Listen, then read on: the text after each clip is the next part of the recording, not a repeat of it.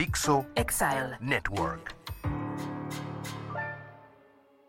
Necesitamos la cercanía del médico. Ante cualquier duda, una clara respuesta de tu doctor de confianza. Pregúntale al doctor Paco Moreno. Un gusto estar con ustedes. Me encantó recibir tantas preguntas y también saber que algunos son insistentes con sus preguntas porque trataremos de que todos reciban la respuesta a sus dudas. Hay que recordar que la mejor medicina es la medicina preventiva y para tener una buena medicina preventiva hay que estar bien informado. Todos tenemos dudas y es momento de resolverlas. ¿Qué es lo que se dice? Araceli Vega, ¿qué opina de que cada vez se ven más casos de miocarditis no leve en jóvenes? Mira, Araceli, hemos visto pacientes con COVID, es decir, con la infección natural, que tienen daño al músculo cardíaco. Esto es lo que se denomina miocarditis. También existe el reporte de que jóvenes que fueron vacunados, sobre todo con la segunda dosis de la vacuna de Pfizer en el estudio de Israel, algunos, muy pocos, presentaron este fenómeno llamado miocarditis, una inflamación del corazón. En todos ellos, el problema fue transitorio y lo único que produjo fue eventos de taquicardia o dolor en el pecho. La enfermedad por sí misma produce más daño cardíaco que las vacunas que se han creado para evitar este problema. No le tengan miedo a las vacunas. La enfermedad es mucho más seria. Las vacunas han ayudado a salvar a mucha gente. Verónica, hace dos años me dio tuberculosis pleural. No tengo diabetes ni VIH, no tuve síntomas, solo fiebre y dificultad para respirar horas antes de terminar en urgencias. No sabía que hay muchos casos de tuberculosis en todas las edades. Ojalá se hable más de la enfermedad. Verónica, me da mucho gusto que preguntes de una enfermedad tan importante en el mundo como la tuberculosis. ¿Sabías tú que es la enfermedad infecciosa que más seres humanos ha afectado a través de la historia? Incluso se sabe que algunas momias egipcias padecían de tuberculosis porque hay una forma de tuberculosis que afecta a los huesos y al revisar a las momias tenían este famoso mal de Pot. Sí, la tuberculosis es una enfermedad que hoy está presente, que se transmite también por el aire, por esta dispersión de las gotitas de secreción respiratoria que nosotros eliminamos al estar hablando, gritando, riendo, cantando. Esto ha hecho que mucha gente tenga tuberculosis y no lo sepa. Es muy importante tu comentario. Habrá que hablar más de tuberculosis y lo que tenemos que decir es siempre esté atento de las enfermedades que pueden ocurrir. ¿Qué opina de que la CDC reconoce que los no vacunados deben tratarse igual a los vacunados? Los no vacunados y los vacunados cuando desarrollan COVID, si tienen factores de riesgo, deben de ser tratados de misma forma porque la vacuna lo que va a realizar es un estímulo en tu sistema inmunológico. Esto puede que en alguna persona que tiene alguna enfermedad o que está recibiendo algún tratamiento no tenga una respuesta adecuada. Y por lo tanto, si una persona tiene factores de riesgo, tiene que recibir el tratamiento antiviral que por cierto, tiene cinco días de esa ventana de oportunidad. Si tú decides que a una persona que tiene factores de riesgo y es vulnerable, no le vas a dar el tratamiento porque recibió ya la vacuna, le estás quitando esa oportunidad. Es muy probable que esté más protegido que la persona que no se vacunó, pero no por haberse vacunado le debes de quitar el derecho a tratarse de la misma forma. Ojalá y todos estemos vacunados en corto tiempo. Ellen, después de COVID, al mes a mi mamá de 65 años le diagnosticaron taquicardia sinusal inapropiada. Sigue con dolor de garganta y ahora apareció nuevo síntoma, ardor y hormigueo en brazos y pies. Desafortunadamente nadie habla de las secuelas.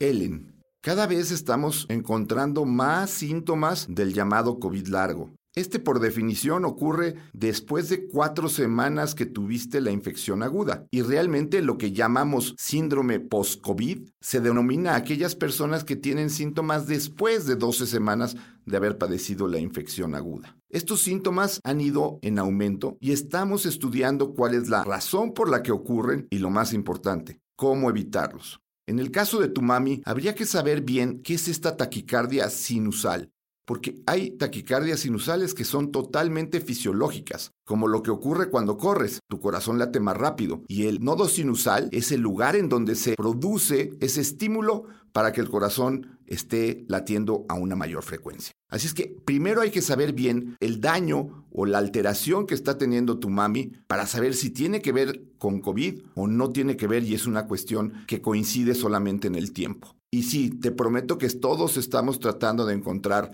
cuál es la razón por la que aparecen estos síntomas tiempo después de tener COVID y cómo tratar de mitigarlos y prevenirlos. Elsa Sánchez. Quiero pedir que explique por qué sigue saliendo positiva prueba de AG para COVID después de 10 días de iniciados los síntomas. Se supone que a los 10 días ya no contagia. Sé que la PCR puede seguir positiva por ser muy sensible, pero la de AG no lo es. Sí, lo que dices es correcto, Elsa. La prueba de antígeno es mucho menos sensible que la PCR, pero también va a detectar una parte de la estructura del virus. Y no necesariamente la prueba de antígeno tiene que volverse negativa después de los 10 días. Por eso hemos dicho que el alta de COVID no es por prueba, debe de ser por días desde el primer síntoma o desde el día en que te realizaste la prueba. Actualmente sabemos que ocho días después de ese momento, la persona es libre de regresar a hacer sus actividades normales. Así es que no se hagan segundas pruebas, ni de antígeno ni de PCR. Cuenten sus días, guarden el aislamiento y salgan cuando ya hayan cumplido con ese periodo de cuarentena. Luz Márquez. ¿Recomienda la cuarta dosis contra COVID para personas de 50?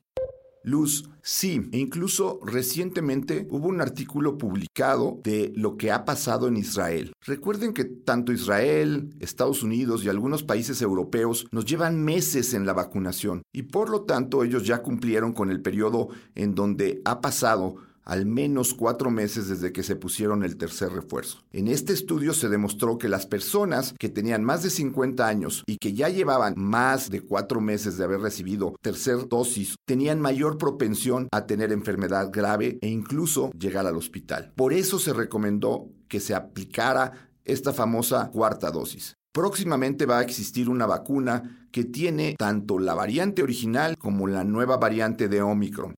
Esta no debería de ser considerada una quinta dosis, porque esta al final va a ser una nueva vacuna y por lo tanto es como lo que sucede cuando nos vacunamos contra influenza. No vamos a hablar de que voy a recibir la dosis 22 de influenza. Llevo 22 años vacunándome de la influenza y cada año recibo una vacuna que es más específica para lo que está circulando en la población. Ahorita lo que más circula en la población es la variante Omicron y sus subvariantes. Por eso pensamos que esta vacuna realmente puede ser muy importante para lograr controlar que haya tantos contagios y por supuesto enfermos que requieren atención médica hospitalaria y desafortunadamente algunos que llegan a fallecer todavía hoy en día por esta terrible enfermedad. Teresita Salgado. Me puse tres vacunas, Pfizer, Pfizer, AstraZeneca, y con las tres me fue súper mal. Temperatura, dolor de huesos y cabeza. Tengo miedo de ponerme otra. ¿Qué me aconseja?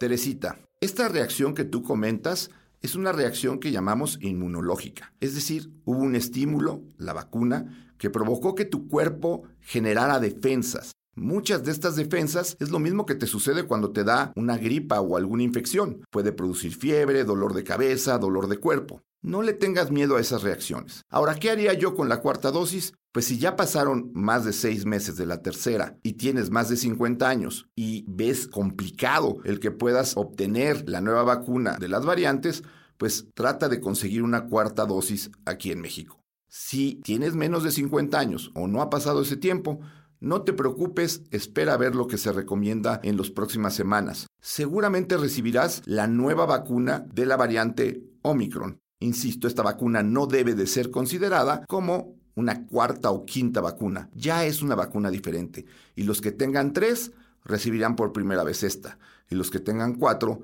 será la nueva vacuna para esta época del año. Erika SH. Doctor, ¿verdad o mito que aplicarte varias vacunas contra COVID debilitan al sistema inmunológico y lo vuelve más flojo frente a la infección real? Entiendo que la sugerencia sea la cuarta dosis a mayores de 50, pero la disponibilidad o por daño al sistema inmunológico.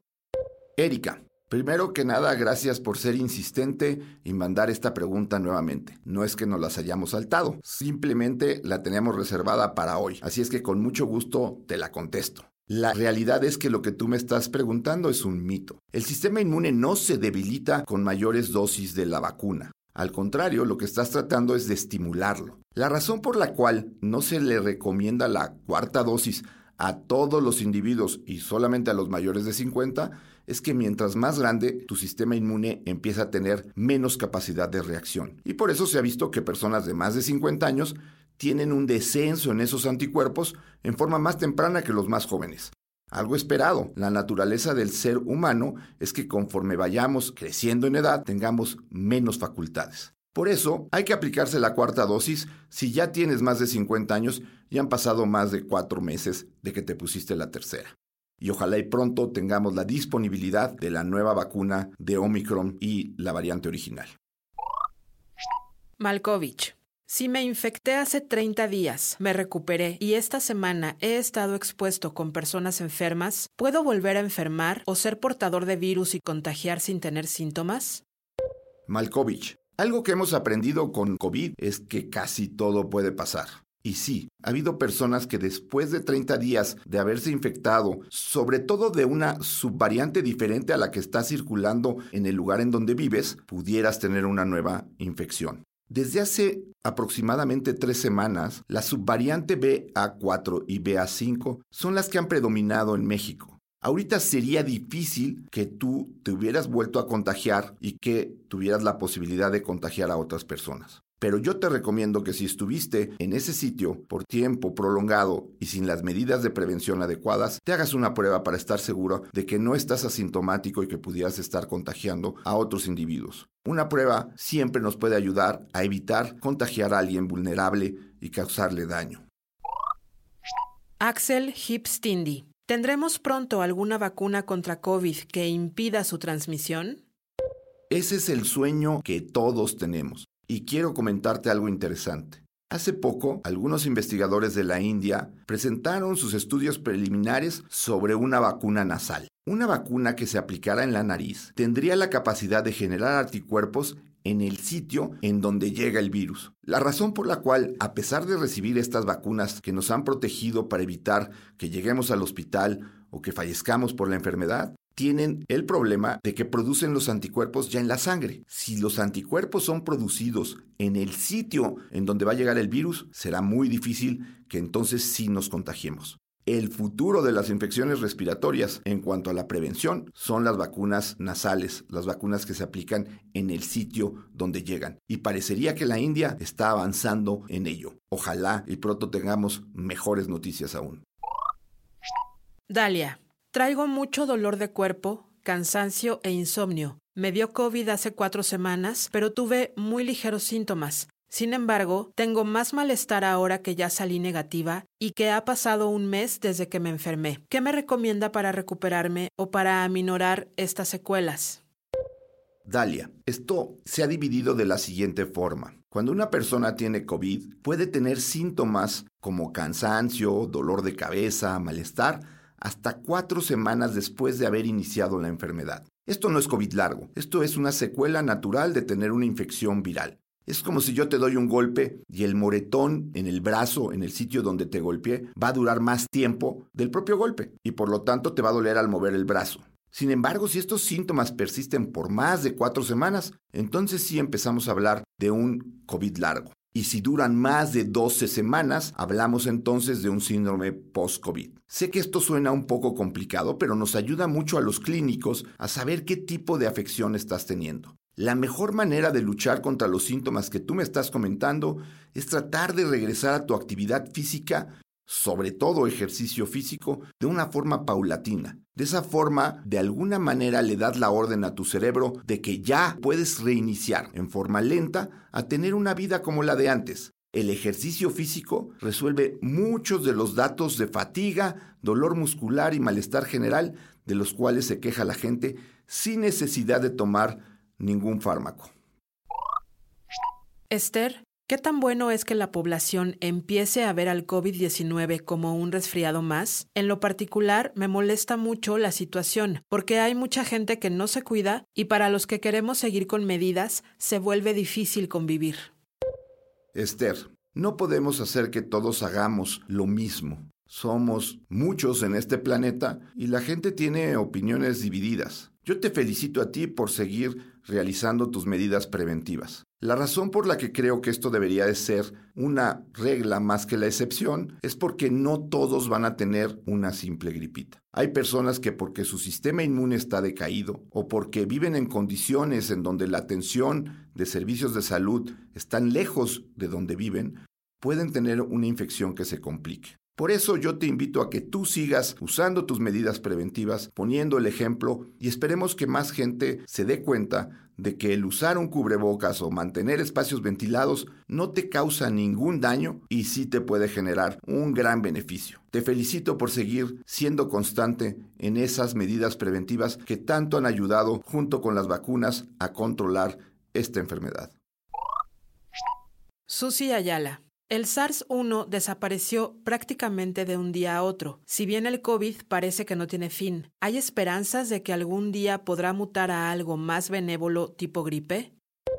El SARS-CoV-1 se originó en China, en una provincia que se llama Huateng, y al parecer tiene un mecanismo de transmisión similar a lo que ocurrió con el SARS-CoV-2. Ahí un murciélago infectó a un gato cibetano, que es un tipo de mascota que también utilizan los chinos como alimento y que de ahí resultó la infección de un humano y a partir de ese humano a otro y así siguió la enfermedad. Con la gran ventaja de que la enfermedad, la infección por SARS-CoV-1, se contagia cuando la persona tiene síntomas. El problema para el control del SARS-CoV-2 es que el 52% de los contagios son por personas que no tienen síntomas. Eso volvió a esta infección tan difícil de controlar, porque no sabíamos quiénes estaban infectados y quiénes no, y esas personas ya salían y contagiaban. Y desafortunadamente hubo muchos renuentes al uso de cubrebocas, lo que aumentó la dispersión de la enfermedad. Sí, como toda pandemia a través de la historia de la humanidad,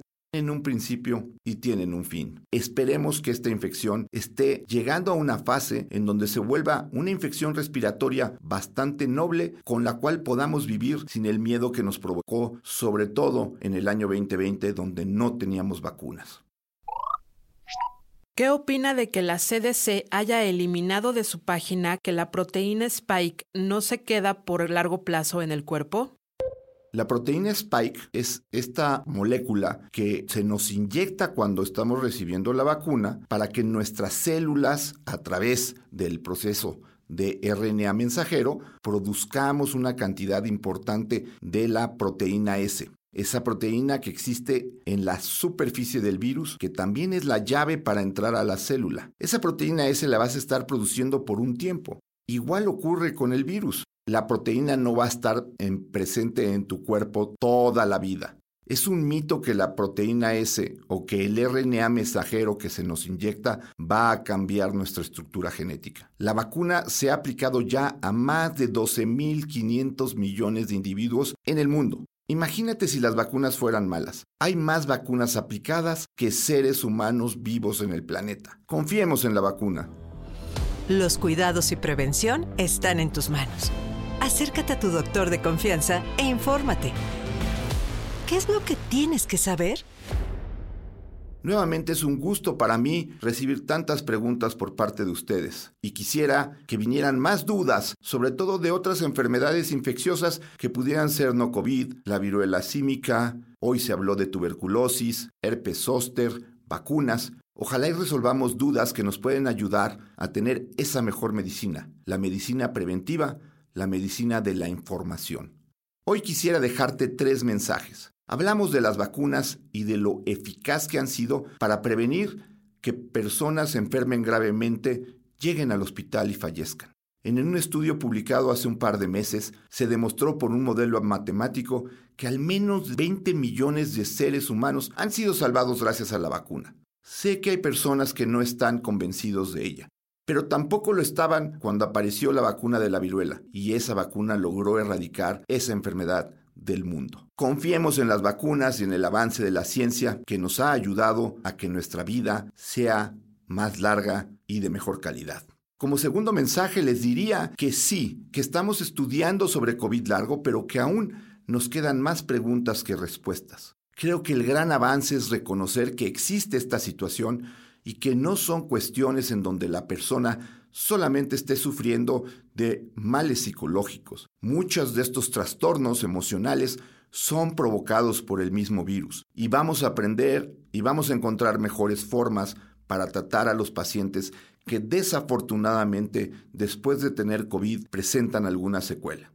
Y quisiera, como tercer mensaje, dejar claro que la enfermedad no ha terminado. Y como comentaban, no hay que pensar que esta sigue siendo una gripita. Esta enfermedad todavía en algunas personas puede causar estragos e incluso la vida porque sigue siendo una enfermedad que depende de tu sistema inmune para que tengas una buena evolución. Hay que seguir las medidas preventivas, hay que vacunarnos y hay que estar informados. Por eso te invito a que sigas este podcast y me mandes semanalmente tus preguntas. Recuerda, hashtag pregúntale al doctor Paco Moreno. Y sígueme en mis redes, en Twitter, arroba drpacomoreno1 y en Instagram, arroba drpacomoreno1. Me encanta recibir las preguntas y resolver las dudas que todos tenemos. Ante cualquier duda, una clara respuesta. Pregúntale al doctor Paco Moreno.